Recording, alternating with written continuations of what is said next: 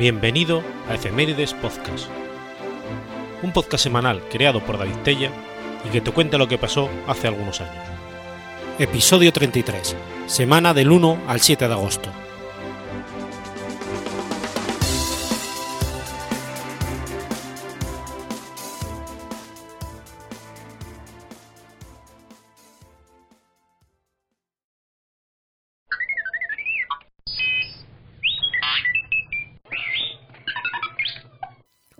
Viernes 1 de agosto de 1980. Aparecen asesinados los marqueses de Urquijo. En la noche del 1 de agosto de 1980, los marqueses de Urquijo fueron tiroteados de muerte, cuando dormían en su domicilio de Somosaguas. El marqués era propietario del, barco, del Banco Urquijo, cuyas acciones, por aquel entonces, iban en picado. El 8 de abril de 1981, Escoedo era detenido, tras encontrarse en una propiedad de su padre unos casquillos de pistola que parecían coincidir con los que acababan con la vida de los marqueses. Al día siguiente, Javier Anastasio de Espona, amigo de Escobedo y Diego Martínez de Herrera, el administrador de los Urquijo, realizaron sendos viajes relámpagos a Londres, donde además se encontraba Juan, el hijo pequeño de los marqueses. La desaparición de los casquillos complicó el desarrollo del juicio. La condena a Escobedo a 53 años de prisión en julio de 1983 fue confirmada por el Tribunal Supremo en 1985. Escobedo mantuvo su inocencia, acusando del crimen a Anastasio, hasta que se quitó la vida en el penal del Dueso el 27 de julio de 1988. La tramitación de este suceso correspondió al entonces juez de Santoña, Fernando Grande Marlasca. La pistola, oficialmente, no fue encontrada, aunque se cree que era una Star, calibre .22 long rifle. El arma es una reliquia para los coleccionistas, ya que solo se hicieron unos pocos ejemplares en la empresa ubicada en Eibar, de hecho, se estima que solamente se hicieron entre 22 y 24. Javier Anastasio había sido detenido en enero de 1983 y la celebración del juicio como coautor estaba prevista para el 21 de enero de 1988. Sin embargo, un mes antes escapó de la justicia y desde entonces se mantenía en paradero desconocido. Solo se le vio siete años después, cuando fue entrevistado por televisión por Jesús Quintero, desde Brasil. En mayo de 2010 se dictó la retirada de cargos y archivo de las actuaciones por prescripción del delito, al haber transcurrido 30 años. En febrero de 1990 también se condenó a Mauricio López Roberts y Melgar, marqués de Torrehermosa, a 10 años de prisión por encubrimiento. En 2010, por primera vez, la revista Vanity Fair entrevista a Anastasio, en la que niega ser el autor del crimen. El principal sospechoso y único condenado por el crimen, Rafael Escobedo Alday, había contraído matrimonio con Miriam de la Sierra y Urquijo, hija de los marqueses, el 21 de julio de junio de 1978. La relación se fue deteriorando y en 1979 Miriam inició una relación sentimental con Richard Dennis Review, conocido como Dick, el americano. El asesinato ha sido uno de los hechos delictivos con mayores seguimientos mediáticos en la historia de España. Además de los cientos de páginas de prensa escrita en los meses posteriores al asesinato, durante el desarrollo del juicio y tras el suicidio del condenado. Se han escrito varios libros sobre el caso, además de rodarse varias películas y series.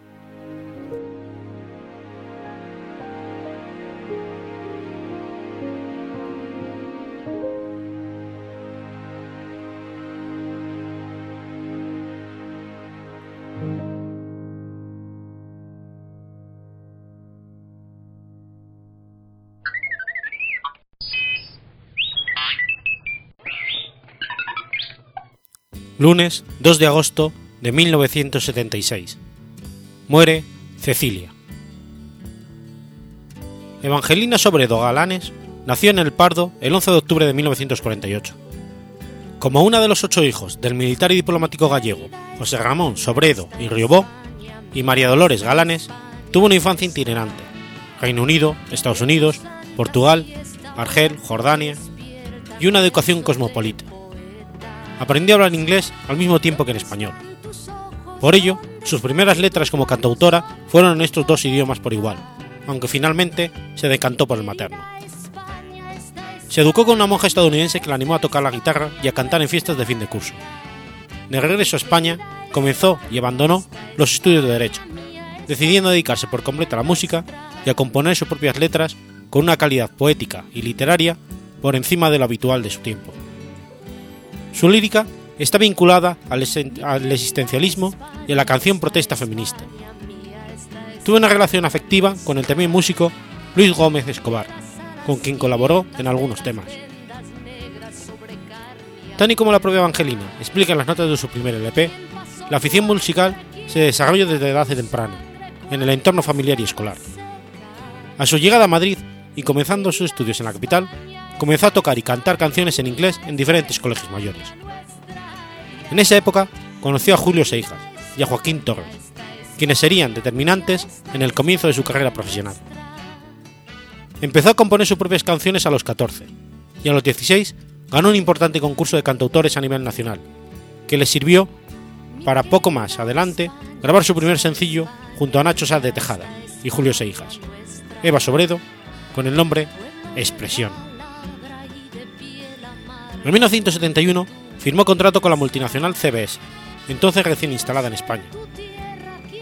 Adoptó el nombre artístico de Cecilia debido a que Eva ya estaba registrado, y el tema Cecilia de Simon Garfunkel, a quienes admiraba, estaba siendo lanzado por su compañía de discos. Grabó su primer sencillo en solitario con las canciones Mañana y Reuníos, siendo esta última un ruego para que volvieran los entonces recién disueltos Beatles. Aunque no supuso un gran éxito, el disco representó entonces una novedad en un panorama dominado por cantautores de influencia francesa, como Maritrini, Jean-Manuel Serrat o Luis Eduardo Aute. En 1972 lanzó su primer LP, con el título Cecilia. Es el único LP original que incluye temas en castellano e inglés. La canción social de este disco, Dama Dama, una crítica al falso puritanismo de las mujeres, fue un éxito, así como las existenciales Nada de Nada, Mi Gata Luna, Fui o Señor y Dueño. La portada se debe al fotógrafo Paco Ontañón, que retrató a Cecilia con un guante de boxeo en la mano derecha, en alusión a las letras comprometidas que contenía el álbum. Es también una clara referencia a la canción The Boxer de Paul Simon. Al año siguiente, en 1973, apareció un segundo LP, titulado Cecilia II. De nuevo, una foto de Paco Ontañón figura en la portada, simulando levemente un embarazo. No logró emular el éxito de ventas del LP anterior, aunque fue aclamado por la crítica. Su tercer álbum, Un ramito de violetas, publicado en 1975, fue el mayor éxito de su corta y fulminante carrera. La canción que da nombre al disco fue la que tuvo más éxito del LP, y la porque se suele recordar a Cecilia, quizás injustamente, ya que muchos de sus éxitos anteriores son también notables. Según su hermana Teresa, antes de ser canción fue un cuento. Junto a esta pieza destacan canciones como Mi querida España, Decir adiós o Sevilla. Es destacable que la portada y funda interior fue un trabajo de la propia Cecilia. La portada fue una pintura de la autora, así como cada canción, que recibió una ilustración procedente de sus pinturas, de estilo naif. En 1975, Televisión Española decidió que representara a España en el Festival de la OTI, a la que el artista aceptó a regañadientes, puesto que no le gustaban los festivales. La canción seleccionada fue Amor de Medianoche, compuesta por Juan Carlos Calderón, y cuyo título original era La llamada. Cecilia trató por todos los medios de cantar una letra más acorde con su estilo personal, y para ello finalmente sustituyó todo el texto, pasando el tema a llamarse Amor de Medianoche. Cecilia consiguió el segundo puesto. Grabó entonces un LP recopilatorio con el título de esa canción, que fue su último trabajo de larga duración. Se estaba planteando la posibilidad de lanzar la carrera de Cecilia en Norteamérica, siguiendo el ejemplo de Julio Iglesias, con quien compartía agencia de manager.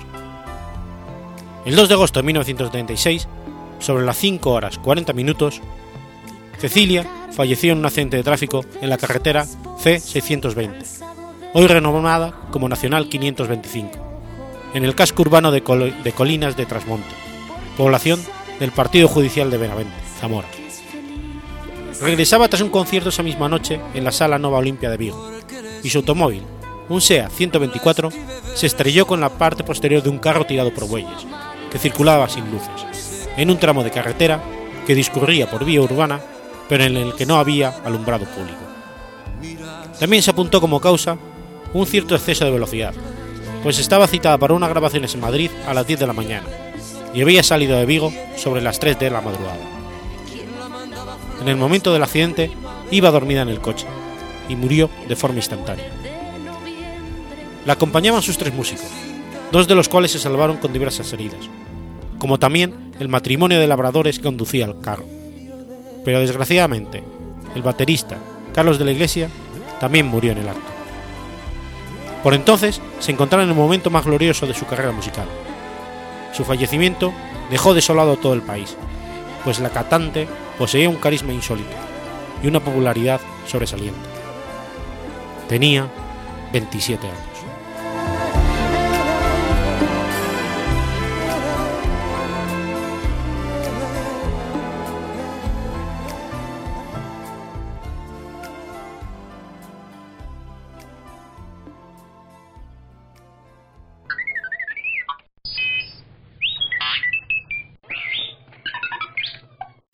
Sábado 3 de agosto de 1929. Muere Emil Berliner. Emil Berliner nació en Hannover, Alemania, en el seno de la familia de comerciantes judíos. A los 19 años emigró a Estados Unidos, siguiendo el ejemplo de un amigo. Pasaba mucho tiempo en la biblioteca del Instituto Cooper, donde adquirió el interés por la electricidad y el sonido. En 1876 asistió en Filadelfia a una gran exhibición de inventos y descubrimientos científicos, entre ellos el primer teléfono de Alexander Graham Bell, que lo fascinó. Comenzó entonces a investigar cómo mejorarlo en su vivienda en Washington, hasta que logró crear un buen emisor para enviar mensajes sin importar la distancia. En términos simples, inventó un micrófono. En septiembre de 1877, la empresa Bell Telephone de Boston pagó a Berliner por su invento, y lo contrató para desarrollar todas las mejoras, hasta que en 1883 dejó la compañía y regresó a Washington para trabajar en su laboratorio. Allí inventó el gramófono en 1887, que permitía la grabación y reproducción de sonidos en disco. Gramófono y fonógrafo utilizan la grabación mecánica. Si bien su sistema de grabación es distinto, nos encontramos inicialmente con este detalle como diferencia base. El fonógrafo utiliza cilindros, como las cajas de música. El gramófono usaba discos, aunque no estaban hechos de acetato vinilo. Ahora bien, el motivo por el cual triunfó el gramófono frente al fonógrafo se encuentra principalmente en dos puntos. El bajo coste de las grabaciones del gramófono y la imposibilidad del fonógrafo de producir grabaciones en masa. Thomas Alva Edison patentó el fonógrafo en 1877 Berliner el gramófono casi una década más tarde. El gramófono comenzó a ser comercializado en 1893 por la compañía United States Gramophone Company, que Berliner había fundado. Hacia 1899, el invento de Emil Berliner estaba en manos de tres compañías: The Berliner Gramophone Company de Filadelfia, que fabricaba los gramófonos y los discos, The Sherman National Gramophone en Nueva York, que llevaba a cabo la comercialización, y United States Gramophone Company, en Washington. El 2 de enero de 1900, Berliner comienza a fabricar en Montreal los discos de 7 pulgadas de un solo lado o sencillos. A principios del mismo año, la segunda de las compañías mencionadas negoció un acuerdo con la American Gramophone and Columbia Phonograph para fabricar el fonógrafo, un aparato similar. Berliner lo consideró una atrición al acuerdo de exclusividad que tenía, lo que se agravó cuando, mediante un juicio comercial, la Siemens National Gramophone logró que se le prohibiera a la compañía de Berliner vender su invento en Estados Unidos. Por esto, Berliner trasladó su empresa a Montreal, Canadá. El 16 de julio de 1900, Berliner registró el logotipo de su compañía, un perro escuchando un gramófono. En 1924, la compañía fue comprada por Victor Talking Machine Company, la cual, en 1929, pasó a llamarse RCA, RCA Victor, tras ser adquirida por, por Radio Corporation of America. Emil Berliner falleció el 3 de agosto de 1929, a consecuencia de un infarto.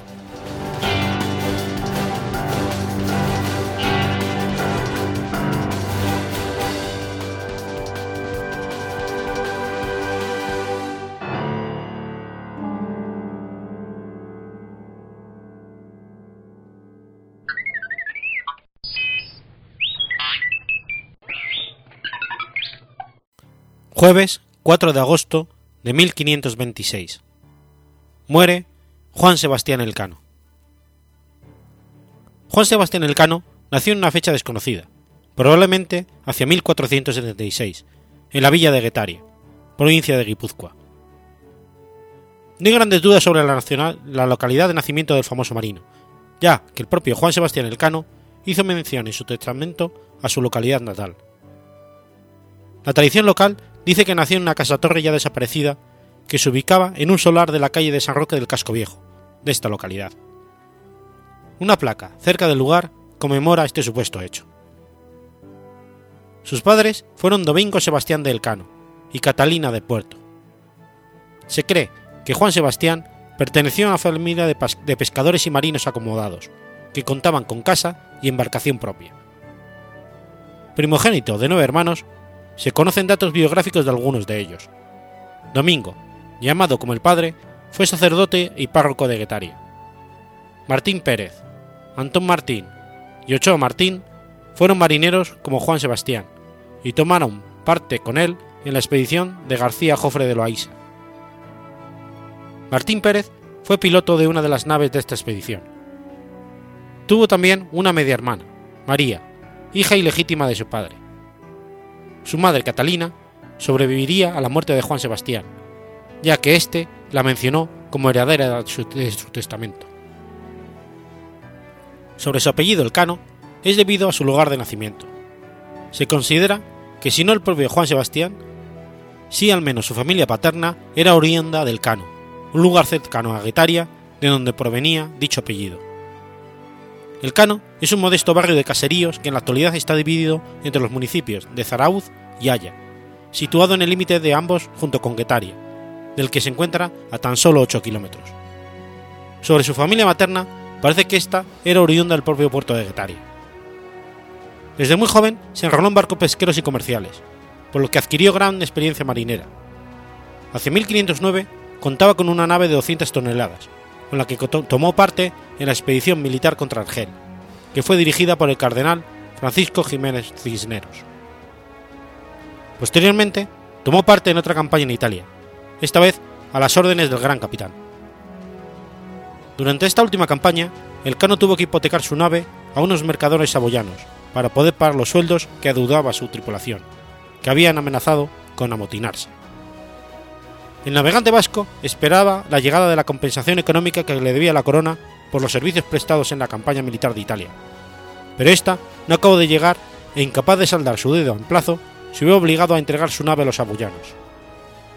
Al hacer esto, el Cano incurrió en un delito, ya que una ley vigente en la época prohibía vender embarcaciones armadas a extranjeros en tiempos de guerra. Perseguido por la justicia y arruinado, el Cano se vio envuelto en una situación casi desesperada. Hacia 1518 o 1519 se establece en Sevilla, donde tuvo conocimiento del proyecto que estaba preparando el marino portugués Fernando de Magallanes, para descubrir una ruta a las Indias de, por Occidente, a través de un paso o estrecho por el sur de América, que llevara a las Islas de las Especias sin necesidad de bordear el continente africano ni atravesar dominios portugueses.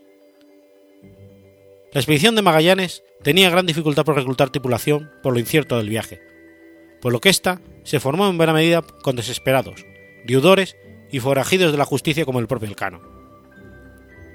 Fue así como en 1519 Elcano se alistó en la expedición de Magallanes. Su experiencia de hombre de mar le valió un cargo relativamente importante en la expedición. Fue nombrado contramaestre de la nave Concepción, una de las cinco que componían la escuadra. Su capitán era Gaspar de Quesada, y el piloto, el portugués Juan López de Carballo. La primera circunnavegación del globo había comenzado en Sevilla el 10 de agosto de 1519, fecha en que fue anunciada la partida de la escuadra, de cinco naves, capitaneada por Fernando de Magallanes, descendiendo por el Guadalquivir hasta llegar a Sanlúcar de Barrameda, puerto que da al Océano Atlántico. Durante las siguientes semanas se acabó de avitollar la escuadra y se resolvieron otros asuntos, mientras el propio Magallanes otorgó testamento en Sevilla el 24 de agosto. El 20 de septiembre, la expedición zarpó del puerto de Sanlúcar de Barrameda, con la intención de encontrar el paso marítimo hacia los territorios de las Indias Orientales y buscar el camino que, recorriendo siempre mares castellanos, llegase a las Islas de las Especias, lo que era la llamada ruta hacia el oeste, que ya había buscado Cristóbal Colón. La expedición de Magallanes Elcano estuvo plagada de contratiempos y dificultades. Tras la muerte de Magallanes en Filipinas, en 1521, durante una escaramuza con los indígenas, fue elegido jefe de la expedición Gonzalo Gómez de Espinosa, y al frente de la nao Victoria se puso el joven capitán Juan Sebastián del Cano. Tras arribar a las Islas Molucas, objetivo del viaje, se emprendió el regreso a España. La Trinidad navegaba mal y se quedó en el puerto de Tidore para ser reparada y volver por el Pacífico hasta Panamá. El Cano toma finalmente el mando de la expedición de regreso. Tenía el problema de volver a España con lo que quedaba de la expedición, sin conocer el camino de vuelta por el Pacífico, y parecía una locura intentarlo, por lo que eligió navegar por los mares portugueses hacia el oeste, bordeando África por rutas conocidas y con posibilidad de hacer aguadas. Tras atravesar el Océano Índico y dar la vuelta a África, completó la, la primera circunvalación del globo, consiguiendo llevar a término la expedición y llegar al puerto de partida, Sanlúcar de Barrameda, el 6 de septiembre de 1522, en la nao Victoria, junto con otros 17 supervivientes, lo que suponía el logro de una importante hazaña para la época. Finalmente, el 8 de septiembre fue descargada en Sevilla la única nave que había logrado regresar. Tras otorgar testamento el 26 de julio, murió de escorbuto el 4 de agosto de 1526, a bordo de la nao Victoria, cuando participaba en la expedición de García Jofre de la Isada de las Islas Molucas. En esos momentos, entre los testigos que afirmaron su testamento, estaba otro célebre marino español, Andrés de Urdaneta.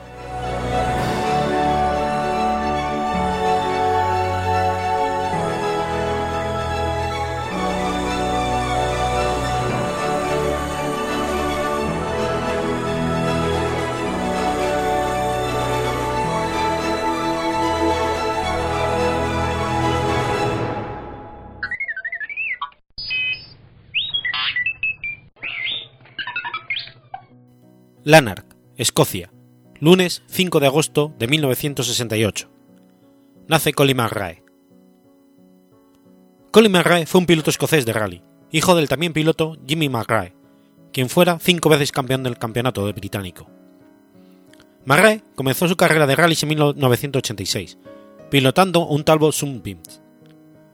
Como competidor regular del campeonato de rally de Escocia, pronto se hizo un nombre por su velocidad y excitante estilo de conducir su forma de conducir le llevó a ser comparado con Ari Vatanen, el famoso piloto de rally finlandés, a quien Marray admiraba. Pronto progresó con un Bauach Nova y de ahí cambió a Ford Sierra XR 4x4. Su primera aparición en un mundial de rally fue en 1987, en el Rally de Suecia, pilotando un Nova. Más tarde, en 1989, terminó quinto en el Rally de Nueva Zelanda con su Sierra Cosworth en 1991, McRae se unió a Subaru para el Campeonato Británico de Rally. Fue campeón británico en 1991 y 1992, graduándose como piloto oficial de la marca Subaru. McRae ganó su primer rally en el Campeonato Mundial de Rally de 1993, en el Subaru Legacy, preparado por ProDrive en el Rally de Nueva Zelanda, siendo esta la primera victoria para el recién formado equipo oficial de Subaru. Así fue la creciente carrera de este equipo. Mientras competía con los entonces poderosos Toyota, ayudado por la posterior exclusión de ese equipo después del Rally de España del 95. Fue en ese año cuando McRae ganó su primer campeonato mundial, tras el Rally de Gran Bretaña, después de una fuerte competencia contra su compañero de equipo Carlos Sainz, quien terminó en segundo puesto. Posteriormente, pruebas más especializadas como el Rally de Grecia, el Safari Rally y el Rally de Córcega McRae no pudo superar a Tony McKinnon en 1996 y 1997, quedando como subcampeón en ambos años. Sin embargo, con, su desempeño, ayudó a Subaru a conseguir tres títulos consecutivos de constructores. En la que sería su última temporada en el equipo, en 1998, McRae ganó tres carreras más del campeonato, terminando en tercer lugar absoluto y además ganó la carrera de campeones. Después de muchos años de éxito variable, McRae se cambia al equipo M Sport Ford en la temporada 1999, conduciendo el nuevo Ford Focus WRC. Este cambio le fue recompensado con dos victorias, en el Safari Rally y en el Rally de Portugal. Con un desempeño variable durante la temporada, McRae finaliza en sexto lugar absoluto, con solo tres carreras puntuadas. En 2001, McRae termina segundo absoluto, dos puntos por detrás de Richard Barnes. Con la victoria en el Safari Rally, en la temporada 2002, McRae rompió la marca de victorias del Campeonato Mundial de Rally, alcanzando 25 triunfos. Esta marca ha sido rota desde entonces solo por Carlos Sainz, Sebastián Loeb y Marcus Groham. En el Campeonato Mundial de 2003, McRae compitió con Citroën. Terminó en el puesto 7 de conductores, sin ninguna victoria.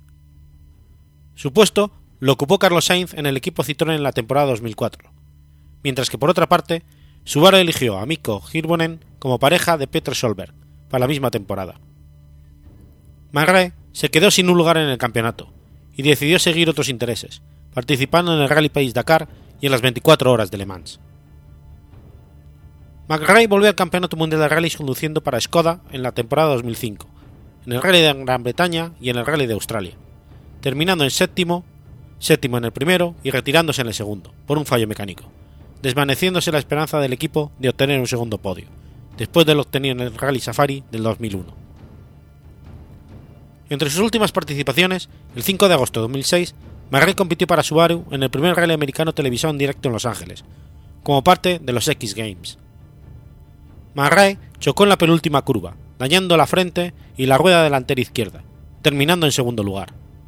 Sin embargo, su última participación sería una sorpresiva inclusión en el equipo Kronos Citroën en el Rally de Turquía, en septiembre de 2006, donde reemplazó a Sebastián Loeb, quien se recuperaba de un accidente en bicicleta. McRae no pudo terminar, debido a un fallo mecánico, terminando fuera de los 10 primeros lugares. Aproximadamente a las 16.10 del 15 de septiembre de 2007, un helicóptero registrado a nombre de McRae se estrelló a 1,6 kilómetros al norte de Lanark, cerca de la casa de la familia McRae. El agente de McRae, Jean-Eric Freudiker, informó que McRae pilotaba el helicóptero en el momento del accidente hecho que fue confirmado al día siguiente, cuando las autoridades informaron que McRae, su hijo mayor Johnny, de 5 años, y dos amigos de la familia, Grain Duncan y un amigo de Johnny, Ben Porcelli, habían muerto en el accidente. El sitio web de McRae fue transformado en un obituario, con declaraciones de su padre, el también piloto de rally Jimmy McRae, y con un espacio para recibir mensajes de condolencia.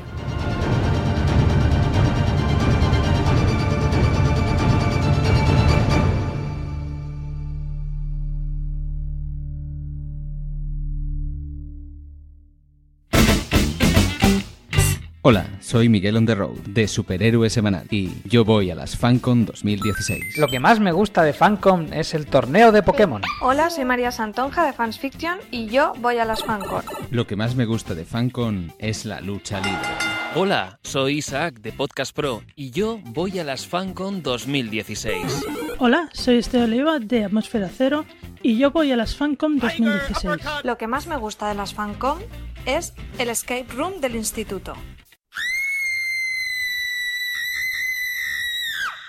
Lo que más me gusta de FanCon es la gran variedad de cosas que te puedes encontrar. Lo que más me gusta de FanCon, las partidas de rol. Lo que más me gusta de la FanCon es Star Wars. Lo que más me gusta de FanCon son los soft combat. Hola, soy Sune de Nación Podcast y lo que más me gusta de las FanCon 2016 es que el 2, 3 y 4 de septiembre estáis todos invitados a pasar un fin de semana super friki. Lo que más me gusta de la FanCon es que este año hay podcast. Kel, La Rioja, jueves 6 de agosto de 1479. Se funda la fiesta del pan y el queso.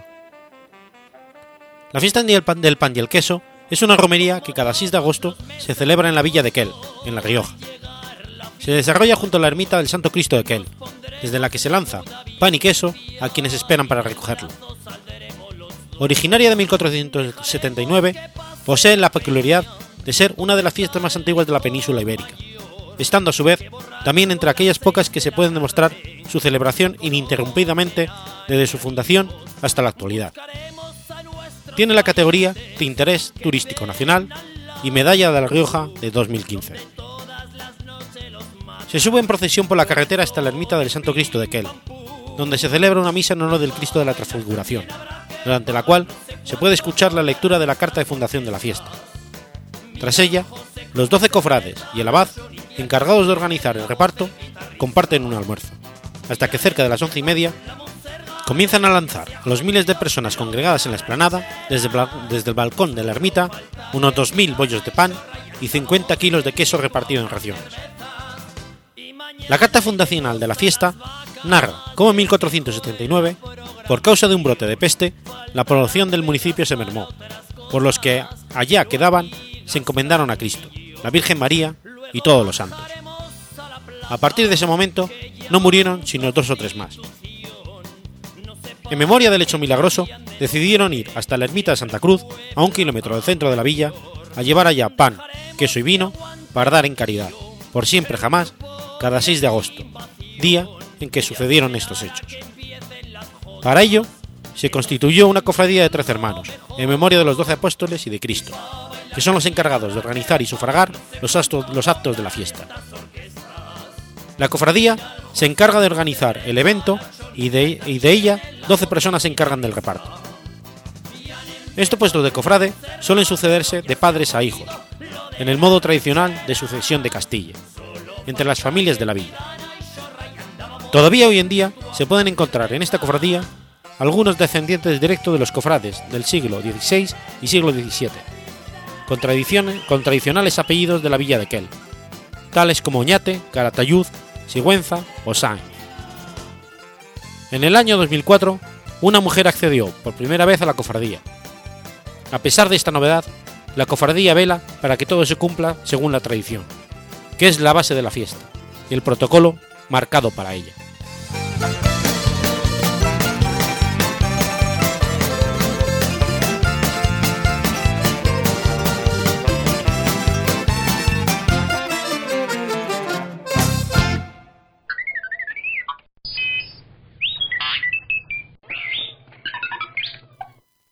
Domingo 7 de agosto de 1966. Nace Jimmy Jimo Wales, fundador de la Wikipedia. Jimmy Donald Jimbo Gales es un empresario de Internet estadounidense, cofundador y promotor de Wikipedia. Además, fue fundador de Nupedia, antecesora de Wikipedia, y junto con Tim Sell de la compañía Bomis. Junto con Larry Sanger, Wales fundó Wikipedia, una enciclopedia basada en el concepto wiki y el modelo de software libre. Wales nació en Huntsville, Estados Unidos. Su padre, Jimmy, trabajó como gerente en una tienda de comestibles, mientras que su madre, Doris, y su abuela, Emma, dirigieron una escuela privada agrupada, donde Wales realizó sus primeros estudios.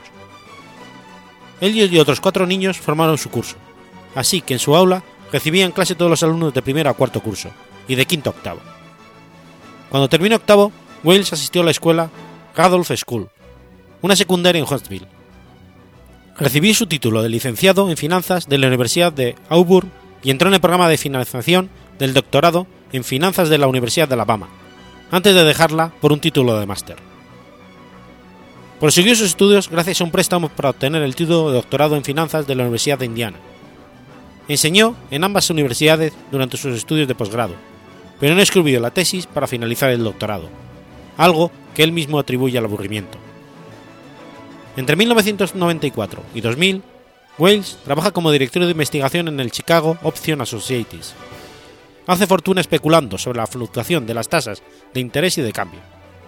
Según Daniel Pink, de la revista Wire, gracias a la especulación sobre las tasas de interés y fluctuaciones de las monedas extranjeras, dice haber ganado bastante dinero como para hacer vivir a su pareja por el resto de su existencia. En 1996, uno de los proyectos que emprende es la creación de Bomis, un motor de búsqueda erótico. Wales describe Bomis como un motor de búsqueda más bien destinado a los jóvenes, que a menudo vendía fotos eróticas parecidas a las de revista Maximal, con mujeres ligeramente vestidas. En una entrevista de 2007 declara que en el 99 realiza un estudio y luego crea un computador que permite producir una enciclopedia múltiple en línea, sin embargo, demasiado lenta para ser utilizada. En marzo del 2000, Jimmy Gales funda y financia Nupedia, un proyecto de enciclopedia libre de naturaleza abierta y corregida por pares. Contrata para ello a Larry Sanger como redactor en jefe. Wales desea el, comienzo una calidad comparable a las enciclopedias profesionales del mercado con redactores libres seleccionados, pero su rareza causa el cierre de Nupedia el 27 de septiembre del 2003, con tan solo 24 artículos terminados y 74 en desarrollo. Después de que Larry Sanger propone públicamente el 10 de enero del 2001 la idea de utilizar una wiki para realizar una enciclopedia, Wales instala un software para wikis en un servidor proporcionado por Bomis y autoriza a Sangers a continuar con el proyecto, bajo su vigilancia. Wikipedia empieza el 15 de enero de 2001, con Larry Sangers como redactor en jefe asalariado, quien da el nombre de Wikipedia al proyecto. Jimmy Gales y Larry Sanger crean en conjunto los principios fundadores, escribiendo los primeros artículos y estableciendo una comunidad vía Internet durante el primer año de existencia. Al comienzo, Wikipedia estaba prevista para ser una wiki que aportara contribuciones a Nupedia. Sin embargo, Wikipedia creció tan rápidamente hasta sobrepasar las capacidades de verificación de los nuevos artículos de Nupedia. Wells declaró que al principio del proyecto estaba tan inquieto por este nuevo concepto que podía despertarse medio de la noche para verificar si el sitio no había sido degradado. El 1 de marzo del 2002, luego de la supresión del financiamiento de Bomis, Larry Sanger abandona el proyecto. A mediados de 2003, Jimmy Gales crea la Fundación Wikipedia, una organización sin fines de lucro con sede en San Petersburgo, Florida, para sostener Wikipedia, como también a sus otros proyectos afiliados, recientemente creados. Forma un comité de cinco miembros compuestos por él mismo, dos de sus colegas de trabajo, que no son wikipedistas activos, y dos miembros elegidos por la comunidad de wikipedistas. En una entrevista de Last Dot en 2004, explicó cuáles son sus motivaciones por la creación de Wikipedia. Imaginemos un mundo en que cada persona tiene el, acceso libre y gratuito a la suma de todo el conocimiento humano. Eso es lo que estamos haciendo. Ese año, Giles fue designado miembro del Centro Beckman para Internet y la Sociedad de la Facultad de Derecho de Harvard. El 3 de octubre, según una revista, Giles se convierte en miembro de la dirección de Social una empresa que propone soluciones wiki para el mercado profesional. Ese mismo año se convierte en miembro directivo de Creative Commons, una asociación sin ánimo de lucro. Jimmy Gales vive en Florida. Está separado de su segunda esposa Christine, con quien tiene una hija, Kira. El 6 de octubre de 2012 se casó en Londres con Kate Garvey. Jingo Gales es un adepto apasionado del objetivismo desarrollado por la filosofía estadounidense de Ayn. Escribe sobre el objetivismo que colorea todo lo que hago y todo lo que pienso. Por sus convicciones filosóficas podría ser considerado como un libertario, aunque él rechaza emplear ese término. Con respecto a la economía, apoya el capitalismo y atribuye a las ideas del pensador liberal Friedrich Hayek una influencia importante en la creación de Wikipedia. En octubre de 2012 dijo que no estaba sorprendido por los sistemas de vigilancia instalados por los gobiernos.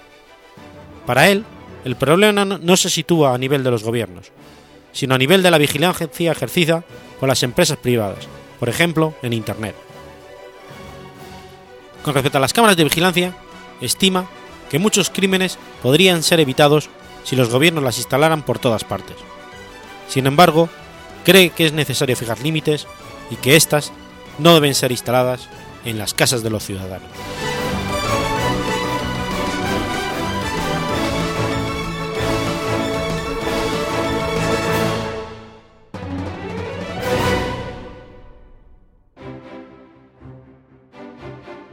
Has escuchado Efemérides Podcast. Si quieres ponerte en contacto conmigo, puedes hacerlo por Twitter a la cuenta arroba efemeridespod o mi cuenta personal, arroba telladavid, o por correo electrónico a la dirección efemeridespod.gmail.com. También puedes visitar la página web efemeridespodcast.es. Y recuerda que puedes suscribirte por iTunes y por iBox, y tienes un episodio nuevo cada lunes.